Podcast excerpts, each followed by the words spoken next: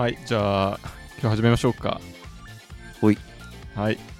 じゃあ、今日のテーマは僕からということで、えー。今日のタイトルはですね、本を読むとはでいきたいと思います。本を読む。本を読む。はい。はい。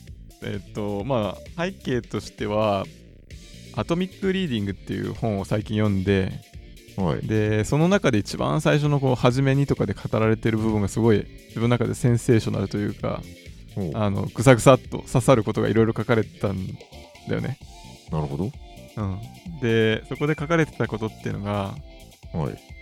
あの本を読んだ後にすごいってなんかこういろいろ思ったはずでそれをすごいいい本だったよってこう豊田君とかに説明とか、あのしようとして言うんだけどその後にえどこがすごかったの？って聞かれてなんかうーんみたいな なんか孫ついてうまく説明できてない自分とかうん。がいるなっていうのが。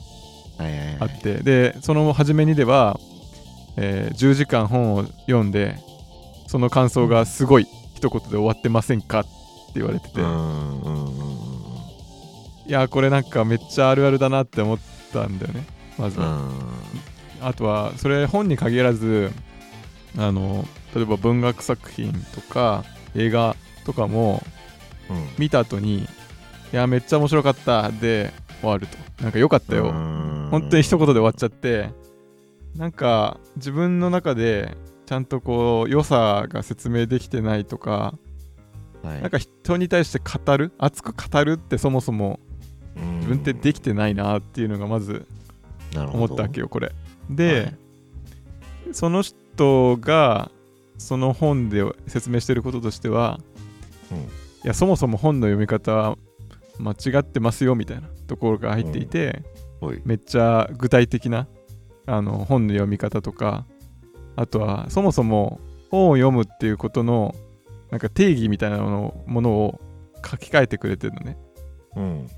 なんで、まあ、それについて今日ちょっとシェアをしてうん、でそれに対して、まあ、お互いどう思うか、で一応豊田君も読んだんだよねこのリ読みました、読みました。うんうんうん。一応、あなんでの教えてくれたんで読みましたで。僕はもう割とそのまんまほぼ全て受け入れたいなっていうぐらいもうやり方とかその読書に関する認知とか、うん。まあ、書き換えてでしばらく実験して自分に合ってるかどうかやってみたいなって思ったぐらいなんだけど、うん。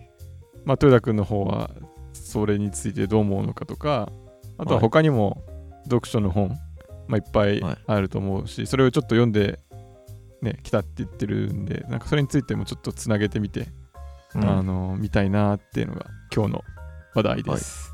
はい。はい。はい。はいでまずね 早速のなんだろうこのアトミック・リーディングで、うん。書かれてることに関して僕にちょっと語らせてください。あ、いいよ。いいよ。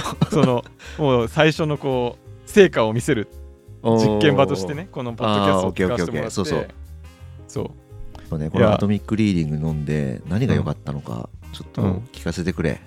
うん。うん。そう。まあそもそもねこういう気分にならないわけよ。語らせてくれなんて 本を読んでねだすでにまあちょっとモチベーションというか態度があ変わったっていうのもあるねあのおであそうそうでだからあのまずねー。うん。あの最初にこの人が言ってるのははい。読書のゴールをどこに置くかはい。で読書のゴールをただこうインプットすることだけに置いてる置いてませんかって言っててうん。うん。でそのゴールの設定をまあその内容を誰かに語るってことにするといろいろこう考え方とかそれにかける工数とか変わりますよねっていうふうに言っててうん。これがまず自分の中ではなんか驚きの認知改革だったのね。うん。はいはいはいはいはい。で今までそのなんていうのかな 100m 走があった時に 100m のとこをゴールにするとさそこまで行けないというか最後走りきれないからうん。120m のとこにゴールがあると思って走れみたいなそういうふうに言われてる感じがして、ああ、なるほどね。はいはいはい。うん、でそのゴールをもっと奥の最後に語れるところまでにすると、うん。あれ本当にじゃあ今の読み方でいいんだっけっていうのがまずうん。1点目。はい。であとは大きく何を変えてくれたかっていうと、はいまずそういった今言った認知みたいなのね。ど読書とはとかどういうことを想定しておけばいいかみたいなところでいろいろ変えてくれたっていうのとうん。あとは実際に本読んでる最中の、まあ、tips っていうのかなステップ。あこういうふうにやって実際にやったらいいんだなっていうのが具体的に書いてあったからはい。それに関しても今やってる自分の今までやってきた自分の読書のやり方が新しいこう、はい。読書のやり方に変わったっていうのが2つ目でうん。最後にその読書をした後にすることとしてもいろいろ詳しく書いてあるのね。はい。その語るためにのステップとして。で、はい。僕は多分読書を読んだら読みっぱなし。で、うん。たまたまその話題が出てきたら話す程度だったからまあはい。この読書の後にすることっていうのはほぼなかったに等しいんだけど、それに関してもかなり詳しく書いてあるから、まあ、その点その3つをちょっと今から語らせてもらううん。み3つあるってこと？あ大きく分けてね。その認知を変えてくれた部分と読書の最中とはい読書の後にやることね、ああなるほどね。その3つがあると。で、まずそもそもいろいろ面白いなって思ったのが最初の1つ目のこの認知がいろいろ変わったっていうところで、はい。1個はそのゴール設定を変えようよと。語るところにすると、なんか読み方が変わって。はい。でどうだろうな。これでも対話形式にした方が面白いかなやっぱり。どう思うって1個ずつ聞いていった方がいいかな。そうだね。自分は俺はこう思ったよっていうあのをまず述べてでそれに対してどう思うみたいな感じで多分やった方がうん。いいんじゃないかな。そうだよね。そう。じゃあ、うん、今、僕はこの大きく分け 3, つ3つがうん学びとしてあったんだけど、あとはその、あと問題意識だよね。このすごい一言で終わってませんかみたいな。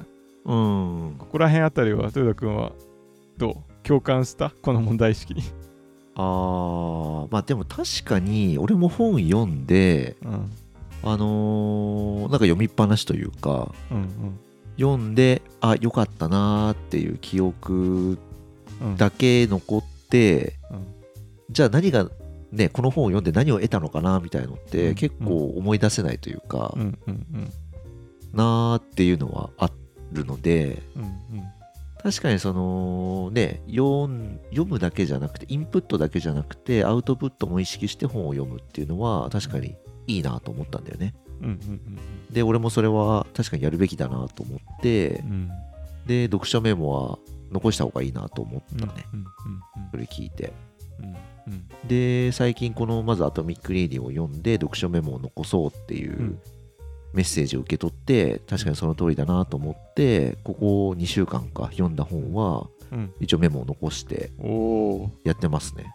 おお なるほど。じゃあもうか、うん。すぐ実践してんのね。うんしてる。いや本当このだからすごいっていうことをさちゃんと語れたらうん。人と話すのもっと楽しくなるのかなとも思ったんだよね。そうだね。うん。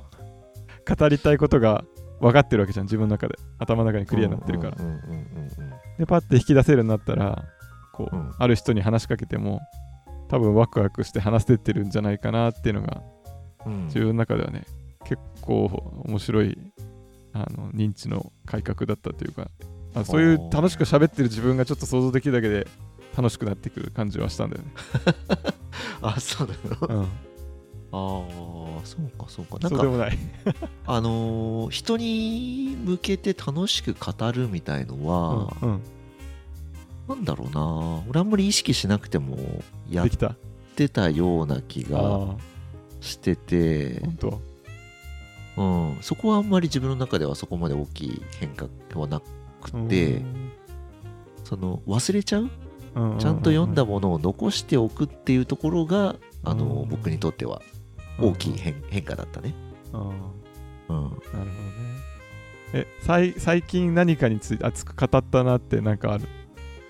熱く語ったな。うんえー、なんだろうな。そういう意味で言うとさっき あのゲームの話して したねあのアウターワイルズああそうだねっていうゲームをあのすごい面白いよって言って、うんうんくん。に昔何年か前に紹介したりしたじゃん、したね。うん。そういう話と確か俺してるよね、結構。これ面白いよとか。に。進めたとか。あと昔高校生くらいかな？なんか俺が好きな音楽とかさうんうん。こういうのいいよっておすすめして、ここがいいんだよみたいなの俺なんか語ってた気がするけど。うんうんうん。ね。なんか結構ね自分がいいなと思ったものを人にうんねおすすめするのは、うん。なんか普通に自然とやってるね。うんうんうん。なんかでもどっちかというととりあえず体験してみみたいな感じではない、あーあんまりじゃああれか。言葉でうん。ここがいいよみたいな俺あんまり言ってない、あまあなんかやってみてどう感じるかみたいなあのその音楽とアウターワイルド、うん。まあ、アウターワイルドは多分あのネタバレしてないっていうのもあったと思うんだけど。うん。あ、俺個人的には結構ね、し伝えてるつもりなんだけどね、ここ ここが、ここが面白いんだみたいなポイントはね、伝えてるつもりなんだけど。あでも僕よりは多分伝伝えてるね。あの多分人、一歩二歩ぐらいは深く一例入ってるかもしれない。うん。ああなるほどね。えでも確かに。そういう意味では豊田君の方は割とそもそも伝えたいものはあってで、うん。実行にも移してで、うん。多分ちょっと説明はしてると、そうね。うん。でその説明が多分そのメモを取っといた方がより深くというかより具体的に伝えられるなっていうのうんがまあ学びだったってことだね。なるほどね。うん。いやなんか本当これ言われて僕自身誰かに何かを語ってないんじゃないかなと思って人生で。ああ。そういうレベルで僕にとっては、うん、考えさせられたああ。ねこれを本本を読んでさ、そもそも語りたいなっていう気持ちになったの？何かに誰かを。語れたら楽しいだろうなとは思ったああ、楽しい？なんで楽しいんだ、それ？なんだろうね話すのがそもそも好きだとは思うんだよね僕自身うん。人とでもはい話すことを話がうまくできないと思うと話す気がなくなるっていうのはあるあとかなんかそのすごい良かったよって言った後にうん、うんなんかうーんってこうなんていうのそれが伝わんない瞬間がすごいなんか気まずいというか自分の中ではなんかつまらない時間に感じるっていうのかな。あの自分もうまく説明できてないし、うなん、かあれ？な何伝えたかったんだっけっていう瞬間がすごい嫌なんだよね。あでそれをしたくないからまああんまり語んなくてもいいかってなってきてたのかなとかね。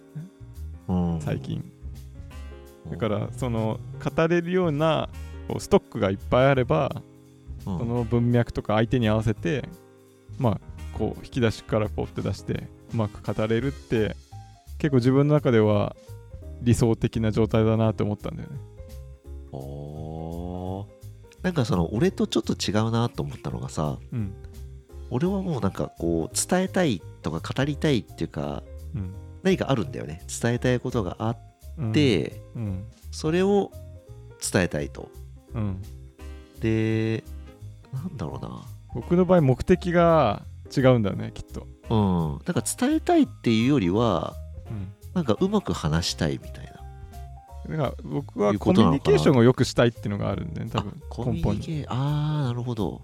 うん、でなんか向こうが語ってくれてるのに対して僕も何か同じように語るっていうのを双方にするとはい。なんかこうキャッチボールがあるというかあのうん対等というかフェアな感じで一方的じゃなくなるんでね。なんだけど僕からがあんまりこうなくて聞くばっかりになるというかそのなんか不公平うんなんていうのかなアンバランスな感じがはいとある人とは多分うまくコミュニケーションできない理由になりなってるかなと思ってんだよね。うん。なんかこの人面白いもの持ってないなみたいな。語る何か。あ自分が話したい人が聞いてくれるってだけで喜んでくれる人は多分合うと思うんだけど、あうん。うん、なるほど。じゃあちょっとこのさアトミックリーディングのその、うん。良さをさ俺に語ってよそうでもねこうやって語ってよって言われた瞬間にまた打ってくるんだよね。やっぱ語れないなって思っちゃうんだよなえー、何なんだろうね。だからでもその語るについて考えさせてくれたのが一つこのアトミックリーディングのいいところな。ので、はい。分解してくれてえ語るとはとか語るためのステップをさ具体的に示してくれたじゃん。システマティックに、そうだからそれがまあ一番ありだありがたいなって思ってるところでね具体的に実行可能な戦術をくれてる感じ、うん。そう。で語るためにさなんかはい。答えを丸写してし丸写ししても何も語れるようにならないっていうさ込み出しがどっかにあるんだけどはい。これもなんかすごいあの見覚えあるというかなんはい。かテスト勉強するときにさ、うん対策ペーパーみたいな要約したさまとめとかをさひたすら書いて写してたりとか、うん。あの大学の時にねうん。しててで全然そのそれで勉強してる気になってんだけど全然頭に入ってないみたいなっうん。ていう経験があったんだけどそういうのなかった？豊田君。いやーわかんない。俺あんま勉勉強したことない 大学受験の時はなんかかひたすら書いて勉強するとかなかった？いやー俺でもなんだろう机に向かってなんかノートに書くとか俺そういう勉強って全然できなかったね。うんなんか全然やる気が起きなくて。あじゃあ何かをひたすら書き写すっていうのはやってない？やってないね。多分小学校低学年のさ漢字の何？か漢字練習？そのなんかさ、10, 10個漢字を同じ漢字をなんか連続して書かなきゃいけないとかあるじゃん。うんうんうん。ああいうぐらいしか記憶ないな。いやーそれでも正解だったよね。あ そうなの？いやーやっぱこうやって丸写ししても頭に入んないなっていうのはあるよ。と思ってて。そうなんだよね。なんか興味がないとさそもそも頭に入んないっていうか残らないっていうかうん。うーん。だなって思ってんだよな、だからそういう意味でも無理がないよね。このアトミックリーディングで言ってるのはうん。その読書の方法のとこに入っちゃうけど、はい。まずそのいろんな本を並行読書してもいいですよって言ってて、うんはいはい言ってたね。そう。でその中で今自分が興味あるっていうことはどこなのかっていうのをこうアンテナ張れると。うん。でその中でじゃあよりそのなんだ深く入りたいものに関して、うん。えーメモをちゃんと取って、えーいきましょうと、そうすると頭に残って語れるようになりますよって。なんかこのアプローチもまあなんか自然とやってた気はするんだけど、あえて並行読書しようと思ってやってたわけじゃないからうん。ああそのレーダーを張って興味をこう測るんだっていう目的意識を持つとちょっと違うかなとは思ったんだよねまた。うんとかその並行読書やってたの？一応散らかってる感じだよね。これ読んで途中でやめて次に移ってとか。ああそうなんだ。うん。あそこ俺結構違くってあんまり並行読書できてなくってあそうなんだ。やっぱり一つの本をある程度ね通して読まないとなーみたいな思い込みがうんうんうん結構あってさ。ああなるほどね。あんまりあっち行ったりこっち行ったりってしてなかったんだけどあーなんかもっとしてもいいかなとは思ったねこれを読んで。うん。あとあの荒木さんの本で自分の頭で考える読書でも、うん。多分並行読書はちょっとおすすめしてた気がするんだよね。はいはいはいはい。なんかこれを1年前ぐらいに読んでうん。それでも言ってたからなんとなく頭に残ってたのかもしれない。それが。うーん。なんか荒木さんが言ってるのは至るところにこう積んどくしてあったりして、パッてこう、う手に取れるようにするとトイレにある本とか机の上にある本玄関にある本みたいな感じで。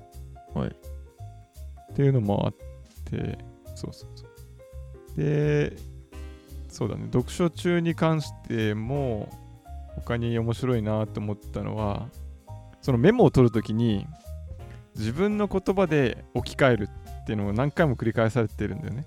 うん。でこれ嫌だったなと思って自分も自分で自分の言葉で語るっていうのをうん。多分嫌がってたんだよね。あとめんどくさいから。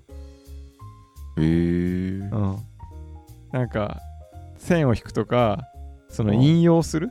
その書いてあった言葉をそのまま書くっていうのはうん。多分やたりとかたトライしたことはあるんだけどうん。わざわざ自分の言葉で置き換えるっていうのをうん。やろうとしてなかったし多分喋る時もあんまりそういう風にしてないんじゃないかなと思って引用そのままその引用してこようとしててうん。でそうするとでもさなんかこう頭のメモリが足りなくなる感じするじゃん。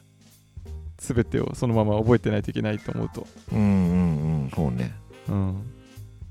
だしそのこの人がご後藤さんだよね。後藤さんが言ってるのはうん語れるようになるためにはあえてそのメモリを使うとか認知が必要な作業を頭にさせることが大事なんだっていうのもかなりね新しいというかあの言われてみれば当たり前なんだけどうん。ああなるほどなーって思ったんだよね。うん。自分の頭を一回通して出す。だから後の自分が読んでも分かりやすいしうん。そのプロセスをへをなんか噛み砕こうとしてるから頭のこのあ顎の筋肉がつくみたいな感じ、うんそうね。うん。それ聞いて思ったのがね俺もやっぱその文章を書かないとうん、考えられないんだよね。ああそれは豊田君言ってたね、うん。なんか頭の中にさいろんな概念がこう渦巻いていて、うん、うんうん。それをなんかこうある程度形というか固定固着させないと、うん。うん。なんか自分の考えみたいのがこう整理できなくってうんうんだからなんか自然と文章は書いていてうん。うんでその文章を書く行為が多分その何？自分の頭でこうなんだ自分の言葉でうん置き換えるっていう行為多分自然とやっていたんじゃないかなって気がするんだよね、うん。自分がね、うん。うん。であとはこれを聞いてなんで自分の言葉で語れないかがなんかよく分かった気がして、なんかこう真ん中に木木の幹みたいなのがあってはい。でそこからこう枝とかが伸びていってそこにこう雪とかなんかわかんないけど上から粉みたいなの降ってる時にその木木の枝があるところにはその粉が引っかかるんだよねちゃんと。うんうんうん。なんだけど僕の場合なんかその上から降ってきたものをなんかこう丸めて宙にそのまま浮かせようとしてたみたいな感じ。つながりがなくて自分の。だ からそれは落ちるよねみたいなそのまんま。まなんだけど自分のこの語れるところから線を引っ張って落ちてきたそのゆ雪みたいなものを捉えましょうみたいな。そういうなんかこうかなり明確ななんかこう頭の中の知識をどうやって構築するのかとかち知恵っていうのかな。はい。あのただの情報じゃなくて自分のこう幹に足していく感じがこの後藤さんの説明ですごいなんかクリアになってああだから語れるようになるのかなみたいな。で自分のこの幹に沿ってるから、はい。あの行き来もしやすいし情報にもアクセスできるみたいな感じ？うんと前さあのーなんだっけあのー経営リーダーのための社会システム論うんうんうん。をさ、の話なんかの回で価値の回かなうんうん。した時にさうん。その方の何が良かったのって俺聞いてさうん。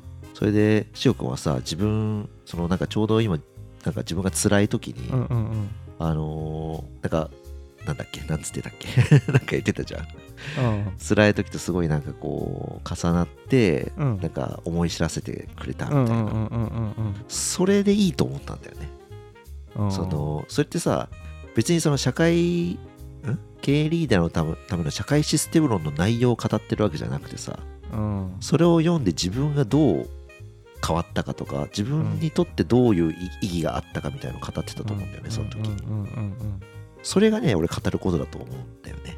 そうだよね。だから自分の幹にから線を引っ張ってこうつながったよってことがそう。大事ってことだよね。だからあんな感じで喋ればいいんだと俺は思ったんだよね。うん。なるほどね。うん。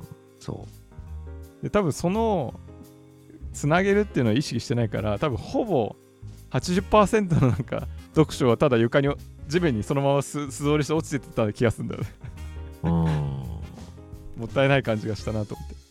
うんうんうんまあもちろんなんか興味があって読んでるからなんかあるんだろ本当はあるんだろうけどその自分の幹につながってる率っていうのは結構少なかったなって思うからこの自分の言葉で置き換えてまあ、メモを取るとそのなんかキャッチ率みたいなのがかなり上がる感じしたよね、そうね。あとはそのね。今のこの現代病の一つなんじゃないかなと思うのがそのタイパとかさ効率を意識しすぎててうん。早く読まなきゃみたいな。はい。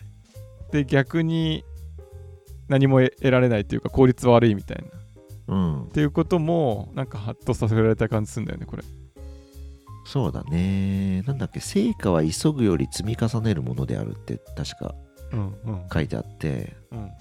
それはその通りだなと思ったんだよね、うんなんかねある情報をこう自分の頭に通してそれをそのまま、まあ、記憶するなりアウトプットするのって、うん。それ自分の頭を使う必要がないなと思って。そうだよねうん。なんかあのーパソコンのさハードディスクの中にでも入れとけよと、うんそうだよね。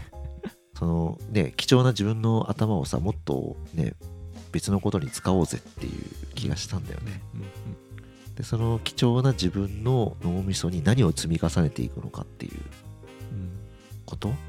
ここがなんか結構大事なんじゃないかなって思ったな。そうだよね。ただのリレーなんかミドルマンっていうのかな。なんかうん。仕事でもさ上から伝えられたのをそのまま下に伝えるんだったら何も意味ない、存在価値がないみたいな。うん。ってことだよね。そうね。だからその解釈をして自分なりのプラスアルファの何かが足されてるから、その人から出てきた時になんか、あ面白いなみたいな話につながるってことだよね、うん。うん。そうね。自分の言葉で置き換えるのはでもこれは実際やる言うのは簡単なんだけどややるの大変だなって思うんだよねやっぱり。うーんって悩むなと思って。それはなぜ？いやーやっぱ慣れてないんだろうねこのことに僕は。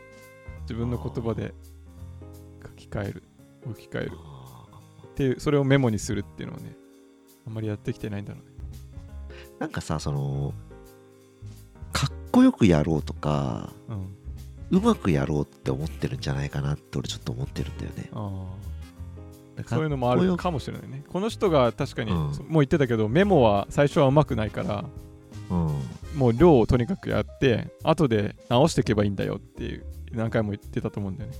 うん。だからその認知をのレベルをこう期待値を下げてあげるっていう必要があるのかもしれないよね。そう。うん。そうなんだよね。期待値。なんかね、あのダニング・クルーガー効果の話もこの本の中に載っていて、まあ、できる人は自分を低く評価しがちだと、で。逆にできない人は自分を高く評価するっていう話。うんうんうん。で、翔くんにね、やっぱそこ、それをなんか俺すごい感じてて、自分を低く評価しすぎなんじゃないかなっていうあそうなんの。が ね結構ね、よく感じるんだよね。あそう。そう。だから、期待値が高いんじゃないかなっていうのは、うんなるほどね。いやだからね。期待値を下げてくれるっていうのはありがたいよね、うん。こういう本を通して。そう、うん。そうなんだよ。とか期待値をたもうちょっと現実的にしてくれるっていう感じかな。あのかける時間に関してもさうん。まあ一冊読むのに3時間かかってたとしてこのやり方で読むと多分3倍ぐらいかかりますみたいな感じだったじゃん。うん。に 2, 回目読んでメモを手書きで取ってうん。でさらにそれをデジタルに起こしてってやると、うん。でさらに読み返して。ってはい。でもまあそんくらいやるんやらないと語れないんですよっていう普通の人は。っていうのはんんうんうん。ああまあそうだよなってこう。でその3分の1と4分の1しかかけてないんだから、まあ、語れるわけないよなっていうのは思ったよね、そうね。うん。そうね。この期待値を正しくというか正しいも何もないんだろうけどもうちょっとうん。現実的にしてくれてるのもこの本のありがたいところ。で今読書中の話だったんだけど、はい。あとは読書の後ね。読書の後は、なんかそのメモもアトミックにしましょうっていうのを大事にしていてこれも結構鍵なのかなと思ってて、うん。まあ、正確にはこれ読書中の話かメモ作ってるから。で僕のもう一つ語れない原因としてはうん。文脈を忘れてんだよね。だからその面白いと思った瞬間だけを抜粋とかしてうん。他の人に伝えても、え、はい。で何が面白いの？みたいになるっていうのがめちゃめちゃよくある、それ面白いみたいな。うん。で肝心の人が他の人が面白いと思うためのうん。情報が欠けてる、うんうん。うん。なんかそのメモの取り方をさ10年後の自分でも分かるように書けみたいな書いてあったよね、あったね。うん。うん、だからやっぱり忘れちゃうからやそうだよね。っぱその背景というかうん。ね文脈っていうか。うんななぜこれを自分が重要だと思ってるのかのコンテキストを含めてそのメモを取らないとうん。ただのチューブラリンっていうかどこにも再利用できない文、うん。文字の塊になっちゃうんだよね、うん。うん、でそうしておくと後から一部分だけをこう取り出すみたいなことができるって話でうん。あの超相対性理論の渡辺さんなんかはこれができてるからあんなにパンパンパンパンってこう引用ができたりとか、はい。え いろんな文脈で引き出せるんじゃないかなっていうのを思ったよね。そうね。うん。まあでもメモはうん。取ってると思うんだけど、ん。アトミックにしてるかどうかはちょっと分かんねえなと思ったな。その例えば超相対性の人とか、うん。木さんも含めて、あ、うん、どうだろう、うん、アトミックってところがね俺結構これ難しいなと思ったんだよね。まあ難しいよねこれ。うん。その本に書いてあることをまあこういうこと書いてあったねここが面白かったねって自分でこの読書メモを取るのはうん。これはできるんだけどうん。その読書メモからそのアトミックにうん。その何？コンテキストとかを、えー踏まえた上でアトミックに分解していくって、うんうん多分相当時間かけてうん。腰を据えてやんないと多分できない気がしたんだよね、そうだね。うん。うん、だからそこそこについてねあんまりね説明してなかったなと思ってこの本ああとにかくアトミックにするんだみたいな。なるほどね。感じでじゃあそのアトミックにするか上がと。仕方を教えてくれよって俺は思った、なるほど、なるほど。確かに、これはもうちょっと思考が、プロセスがもう一段いるのかな。そうで俺もこれ読んで、えー本読んで読書面は取ってるんだようん。うん。まあ、こういうこと書いてあったね、ここ面白かったねっていうのが書いてあるんだけど、じゃあこれをどうアトミックにするのかっていう段になった時に、なんかできないなと思ったんだよね。少なくとも今できてないんだよね。なるほど、なるほど。うん。なんかでもこのアトミックにするっていう思想がさ、なんかプログラム書くのとすごい似てるなと思ったのね。ああ、そうだね、そうだね。モジュール化するみたいな素感じ。結合にするんだよね。うんそうそうそうそう。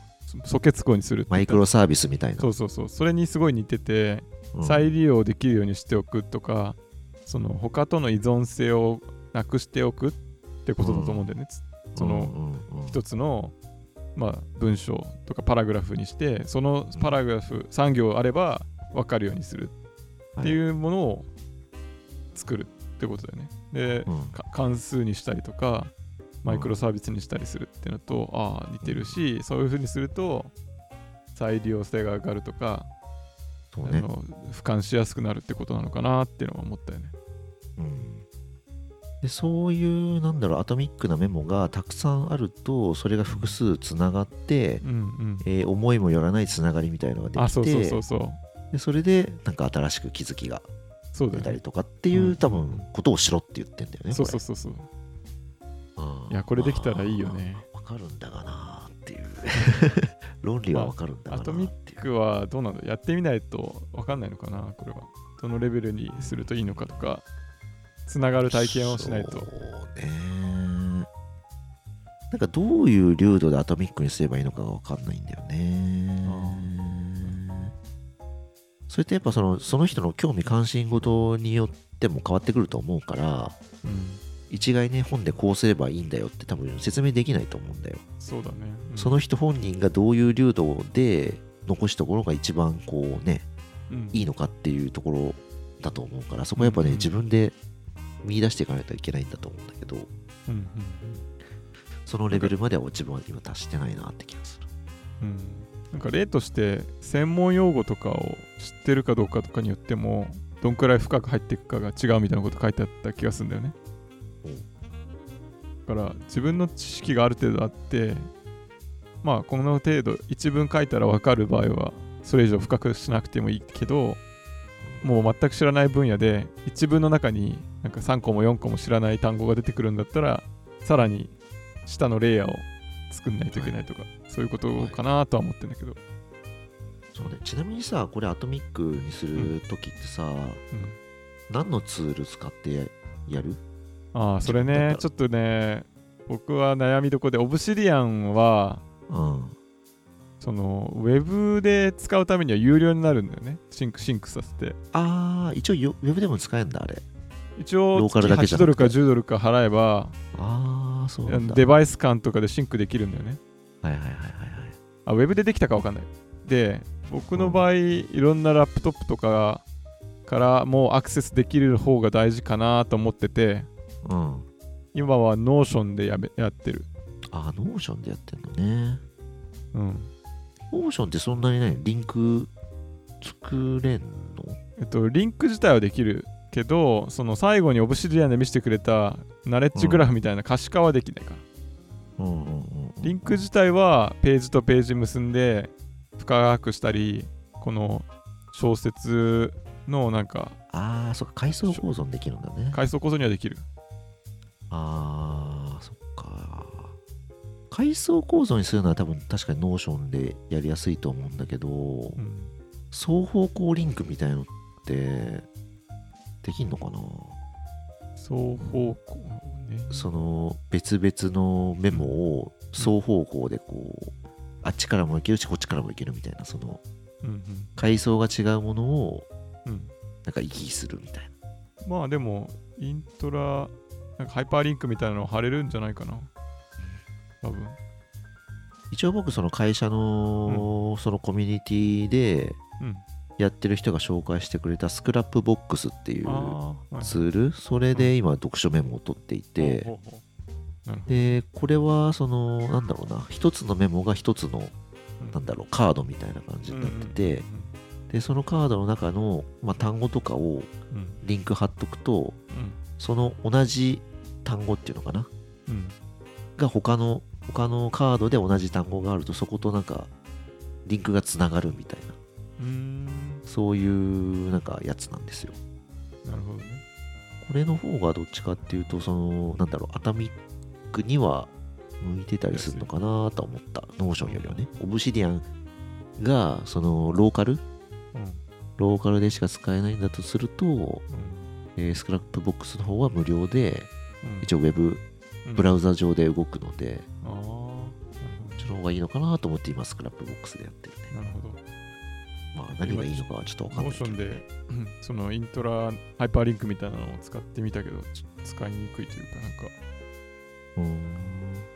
できなくはないと思うんだよな、うん。まあ、ちょっとでも様子見っていうか試しながらかそうね。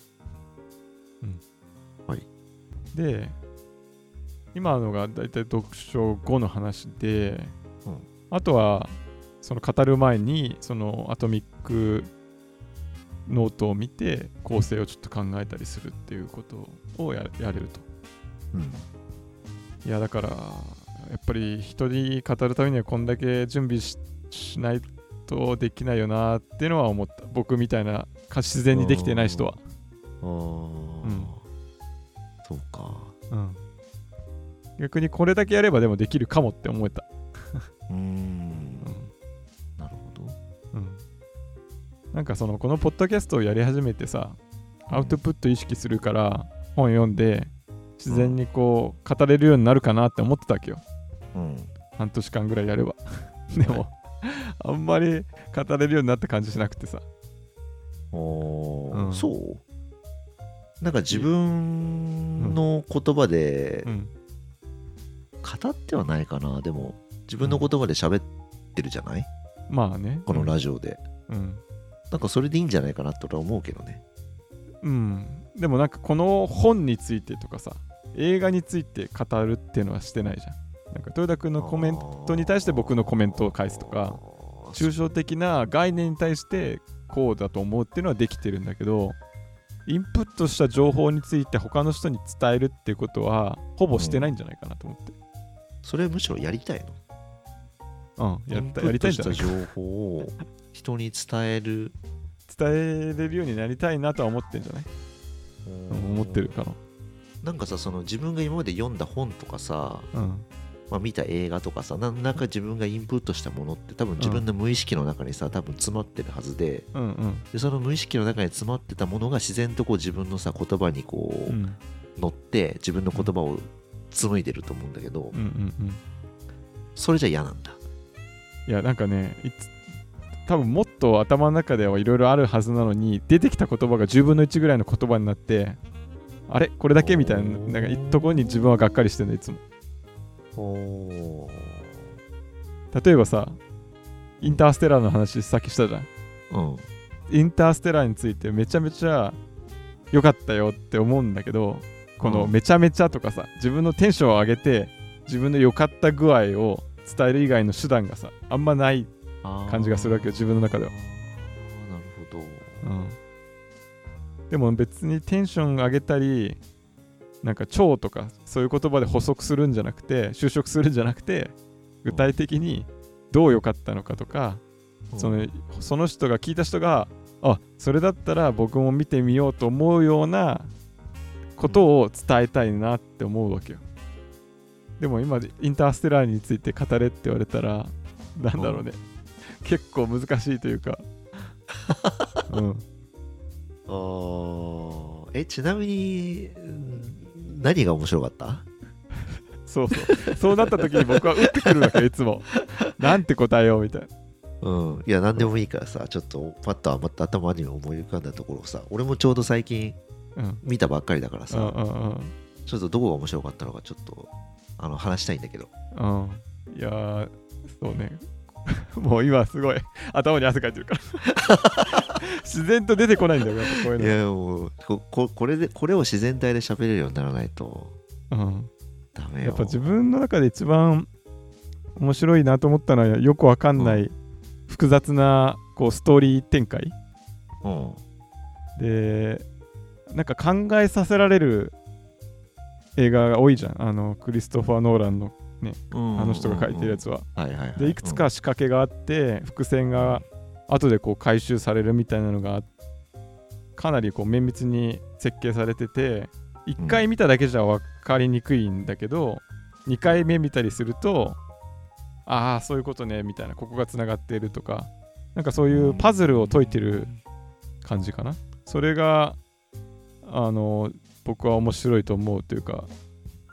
う。んあとは純粋にその音楽が良かったりうん。あの宇宙のなんか違う惑星でいろんなこう風景があるじゃん、うん。重力がすごい重いところでのシーンとか。宇宙空間で冷凍保存された人が、まあ、どういう心境になるのかみたいなのがさ割と、なんていうのかなリアリティあある感じで描かれててそうだね。まあ非現実のこの世界を味わわせてくれるし、うん。まあ、最後は一応ハッピーエンドなのかな？なんか想像もつかない形でハッピーエンドになっているとか。うん。あと音楽がなんだろう。あの人いつもあのハンツィマーっていう人と組んでやってるんだけど。うん。うん。あの人の音楽もねあの重層感のあるうん。インターステラーの場合はだったと思うんだけど、うん。いいなって思ったけどなんかこれってさあんまり伝わってる感じしないんだよね。うん僕。伝わんないね。う んなんかその表表面的なんだよね、うんそのなんだろうな。もうちょっとこう自分の魂からこう出てくる言葉を俺は聞きたいな。何例えば？じゃあ豊田君の魂から出てきた感想は な何だった？ああさっきも言ったけどインターステラーを、まあ、数日前に見たんですよ。うん。でそれを見てやっぱあの前言ったそのアウターワイルズうん。っていうゲームに似てるっていうかすごいそれを思い出したんだよねそれを見て、うんうんうんでアウターワイルズがどんなゲームかっていうとまあその宇宙空間うん宇宙宇宙が20分でえっとなんだろう滅亡すると。うん。でその20分の間に宇宙を救わなきゃいけないんだけどうん。えっとそれをねタイムリープっていうのかな。うん。20分経って宇宙が崩壊して、えーそうするとまた20分前に戻るんだよね。うん。でその20分を永遠に無限に繰り返してで試行錯誤していってうん。でこうしたらこういう風になる。こうしたらこういう風になるみたいなのを試行錯誤していってで最終的にその20分の間でその試行錯誤でうまくいったのを全部つなげて、うん。えーやると宇宙が救われるみたいななんかそういううん。ゲームなんだよね。うん。それを思い出してでそれのね何が良かったかっていうとあ宇宙ってこんな感じなんだっていうのをねそのゲームやるとすごいよく分かってうん。その今我々が住んでる地球でさ地球上でこう起こる物理法則があるじゃない？うんうん。それと全然違うこう物理法則で宇宙は動いていてうん。その星によっても違うしうん。なんて言うんだろうな、まあとにかく違うんだよね。だから今自分たちが当たり前としてこの地球で暮らしててさうん。なんかこういうものだよね。物ってこういう風に動くよねとかこういう風なものが普通だよねって思ってるのがうん。むしろそっちの方がマイナーっていうかうんうん地球上のこう環境うん。がむしろなんていうかな珍しいというかうん。本当に局所的な、えーものだけであってその外の世界にはそれとは全然違ううん。物理法則で動いてるものっていうのがうん。あるんだっていうところに気づけたのが良かったっていう これインターステラーっていうかそ のアウターワイルズの感想になってるんだけど、うん。まあでもそういうことだと思うんだよねそのうんインターステラーの話をしよするっていうお題を出されたのに俺はアウターワイルズの話を無理やりこうあ。してるっていうところに多分俺のねそのなんだろう魂が出てるんだよね、あそうなるほど。うん、インターステラーってお題を出してもインターステラーの話をしないっていう。なるほどね自分の心が一番こう響くあところを喋るっていうのが多分俺ね大事なんじゃないかなと思うんだよね。あじゃあインターステラーは別にそんな響かなかった？インターステラーはねまあ面白かったけど何が面白かったんだろうなあれ。でもやっぱ俺そのアウターワイルズが一番アウターワイルズを思い出したっていうところが一番なんか そこか。な、うん、インターステラーがどうのこうのっていうよりは、うん、うん。何が面白かったんだろまあそのアウターワイルズに関して言えば豊田君はこう自分の気持ちがどうなったかってとこに最後着陸っていうか帰着してるのがううん。なんだろう面白さを伝える一つの根源なのかなと思ったんだよねやり方っていうか、うんうんうんうん。うん、そうだよね。あんまりこう自分の気持ちがどうなったかって語らないんだよね僕、うんそうだよね。うん、いやでもねそこだと思うんだよね。結局ね、人間はね気持ちしか理解できないんじゃないかと思ってて。なんかその情報をさ伝えられてもさうん。なんだろう頭に残んないっていうか、うん。あのなんか素通りしちゃうっていうかなるほどね。そういう生き物なんじゃないかなって思うんだよね。あそうそう。それでちょっと今回さアトミックリーディングとつなげてさはい。一つお題というか語れ語るっていうか話してみたいことがさ、はい。この面白いとは何かみたいな。おこの人は 面白いと思ったところをーメモ,、メモしてくれって書いてあるんだけどさ。うん。面白いって何みたいな、おーいいねいいねいいね。うん、多分今の言った話とちょっとかなつながってんじゃないかなと思うんだけど、はいはいはい。で僕が今パッて思いついたのはやっぱ自分の心が動き動いた瞬間うん。っていうのが面白いうん。の指標だと思うんだよ。うん、心が動くっていうのはどういうこと、うわいいなとか。うん。うわこれはきついなとか。とりあえず何でも 自分の心がプラスでもいいしマイナスでもいいしうん、動けばそれは面白いだと思うんだよね。あで逆に自分の心が何も動かないと微動だにしないとそれはつまらない。っなるほどね。ていうことだと僕は思っている。あーうわいいなーってどういう感情なの？えー、なんかワクワクするとか、ワクワク、うんうん、喜怒哀楽で言うと喜喜び。木だね木だね。うん。あー木だね。なるまあでも愛でもほどねうん。どでもいいんじゃないかなって気がするけどな。なるほどな。なんか僕の中ではその自分でお題で作って面白いってなんだろうなって考えた時に、うん。はい。全然感情について書いて考えてないね えじゃあ逆にその感情を使わないでさどうやってその面白さをいや本当定義したのか俺すごい知りたいいや本当び今ね自分でメモ取ってあんだよこれ。豊田君に聞こうと思ってたからさ面白いとは何だろうって考えたと。でも自分の中で面白いっていうのが3つぐらいあるのかうん。なかぶってるかもしれないけど。はいはい。であでも一応感情かこれ。1個目。えっとね情報であなんかその自分は知らなか知らなくて驚いたこと。うん。面白いってこと、そうね。であとは自分の知っていたこと情報からじ自分の知っている情報に基づいてこうある認知を持ってるんだけど、その認知がなんかひっくり返ったとか大きく変えられたっていうのももう一つ面白い。おー。おー。はいはいはいはい。でもう一個面白いっていうのはなんかほ関係性を見つけた時。なんか比喩とかなんか掃除だなみたいなとかうん。構造的に似てるなとかうんはい。あとは因果関係があるなみたいな感じでこう点と点があったらそこになんか線が引けたりとかはい。矢印が引けたりっていう時とかはい。実はその四角が4つ並んでるんだけど一番大き大きなものここも四角だねみたいななんかこう違った絵が見えてきたみたいなのもうん。面白いでこれもだから結局全部驚いたなんだな。そうだね。驚いたとかなんか意外だったとかうんだなと思ったね。うん。驚いた。驚くと嬉しいな。驚く。例えばお化け屋敷とかで行ってさうん。お化けにわーってやるって驚くじゃん。うん。あれは面白いのかな？面白くない。何が違うんだろ面白いっていうよりは驚く以外に恐怖の方が大きいかもしれない。お化け屋敷うあはー恐怖ね。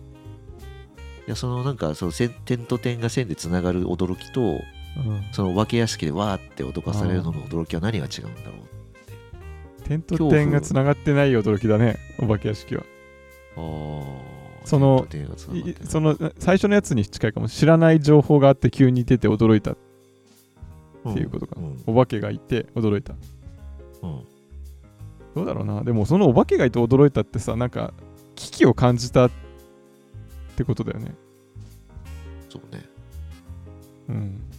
驚いたなのかな？驚いた。あ驚いたってなんだっていう、まあ、あとはもう一個付け足すとするとなんか自分が考えてる仮説とかがあってーうん。それに対してなんか同じような意見とか証拠っていうのかな？それを強めるような意見があった場合はそれはそれで面白いと思うし逆にそれをひっくり返される否定される意見っていうのもまあ一つ考えをこう進めるって意味で面白いって思う気がするんでねうん。これもだから認知がひっくり返ってると言えるのか分かんないんだけどうんうんそうだよねとかなんとなく思ってたことが言語化されてるとかうん。そういうのもこういうとこに入るのかなと思ってて。それも一つ面白いと思うんだよね。なんかやっぱそこ全部喜びみたいなところになんか還元されちゃうんだよな 自分の中で、なるほどね。うん。発見できた喜びみたいな。うん、でもなんでじゃあそれが喜びにつながるのかちょっとよくわかんないなと思って。うん。なるほどね。じゃあ面白いイコール自分が喜んだところ。そうだね。まあでも喜怒哀楽はありありありえるよねうん。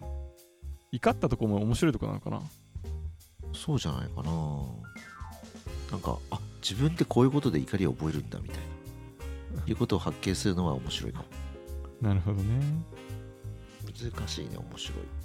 そう面白いって結構難しいなとか人によって結構考えてること違うんじゃないかなと思った。ああそうだね確かに。うん。これはもしかすると僕が面白いと思ってることは他の人が面白いと思ってることと全然違うんじゃないかなああそうかもしれないね。うん、うん、そう。そんなとこかな。この方法最後にちょっともあのこの本に書いてあったことじゃないんだけどうんこの本を読んで考えてみたいこととしては、うん。まあこの本のなんか欠点。あこの本法の欠点ってなんだと思うみたいな、あーこの方法の欠点。うん、アトミックリーディングの具の功罪の罪の方だそうい時間がかかる？時間が時間がいるね。うん時間いるしうーんなんだろうな。あと気をつけなきゃいけないと思ったのがうん。読んだ本を基本的にメモ取らなきゃいけないと思うのは違うかなと思ったんだよね。ああ全部じゃないよ。ねうん。うん。これはやっぱりメモを取る価値があるなと思った本うん。にまずメモを取る。そうだね。でメモを取ってあこれはさらにアトミックにする価値があるなと思ったらアトミックにするっていうこああ段階を。う。そう。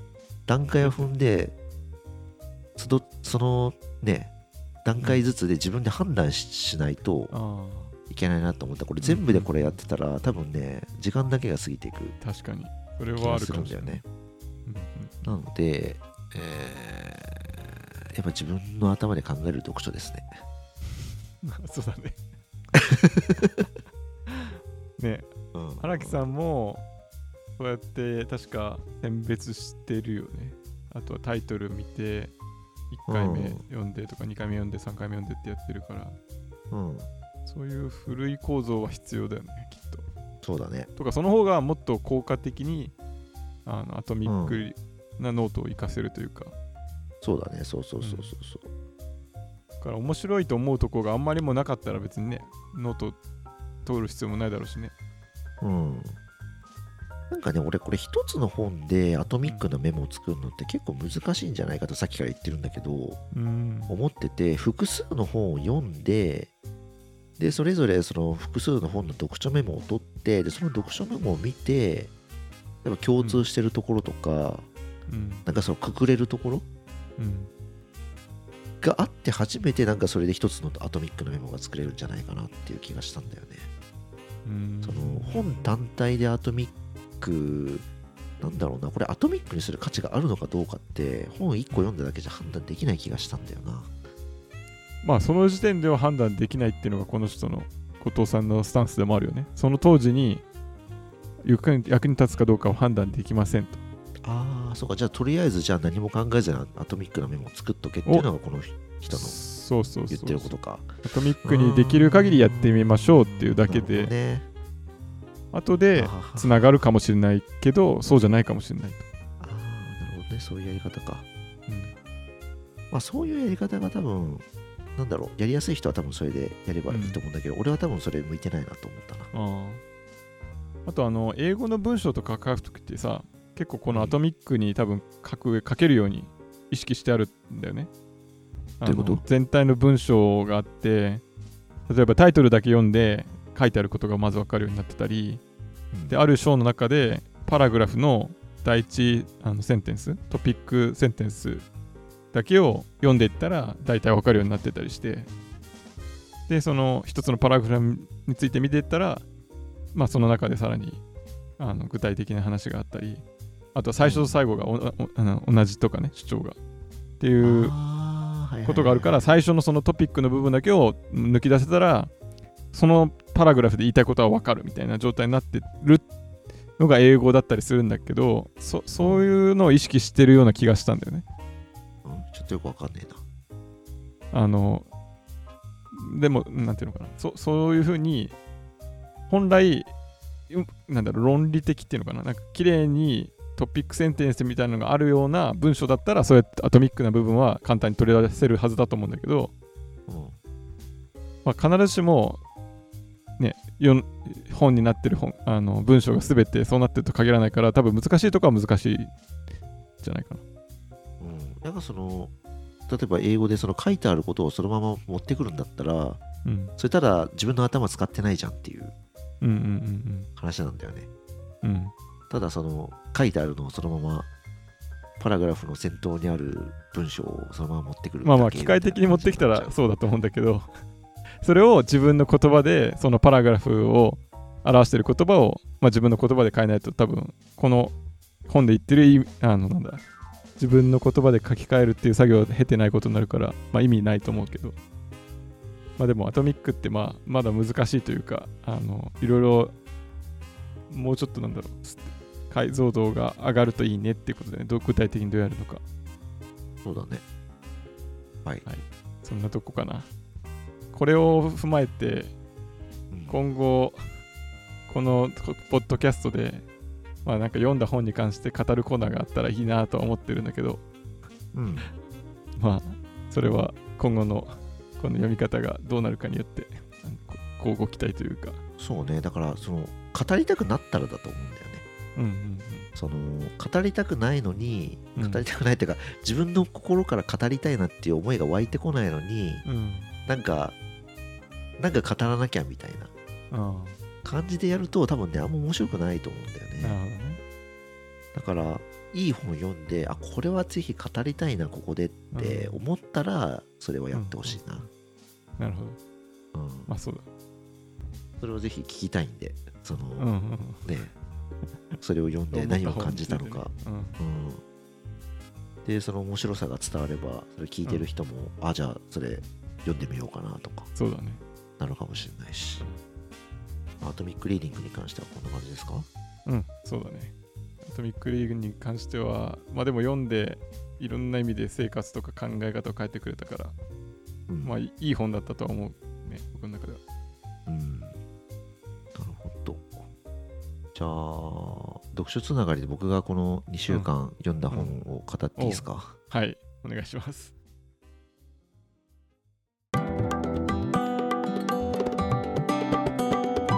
次回へ続く